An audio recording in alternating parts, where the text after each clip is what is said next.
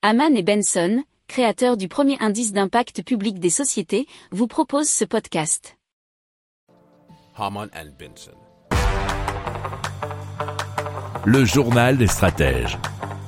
15 projets français de production d'hydrogène décarboné vont être transmis à la Commission européenne afin de bénéficier du soutien européen. C'est ce qu'a annoncé Bruno Le Maire, qui est ministre de l'économie français. Alors, la démarche, euh, notamment d'Air Liquide, qui s'est associée à la plateforme Total Energy, c'est de réduire les émissions de CO2 issues des activités industrielles et ça fait partie des 15 projets retenus dans le cadre du PIIEC, c'est un projet important européen commun en matière d'hydrogène. Alors, Bruno Le Maire a ajouté que 7 milliards d'euros de soutien public seront consacrés au développement de l'hydrogène décarboné d'ici 2030 afin d'assurer la souveraineté technologique française et de déployer une capacité de 6,5 gigawattheures d'électrolyseurs sur le territoire national.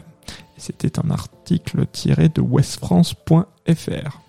Si vous aimez cette revue de presse, vous pouvez euh, vous abonner gratuitement à notre newsletter qui s'appelle La lettre des stratèges, LLDS, qui relate, et cela gratuitement, hein, du lundi au vendredi, l'actualité économique, technologique, énergétique, mais aussi de l'hydrogène, et puis de tout ce qu'on trouvera super intéressant pour votre vie.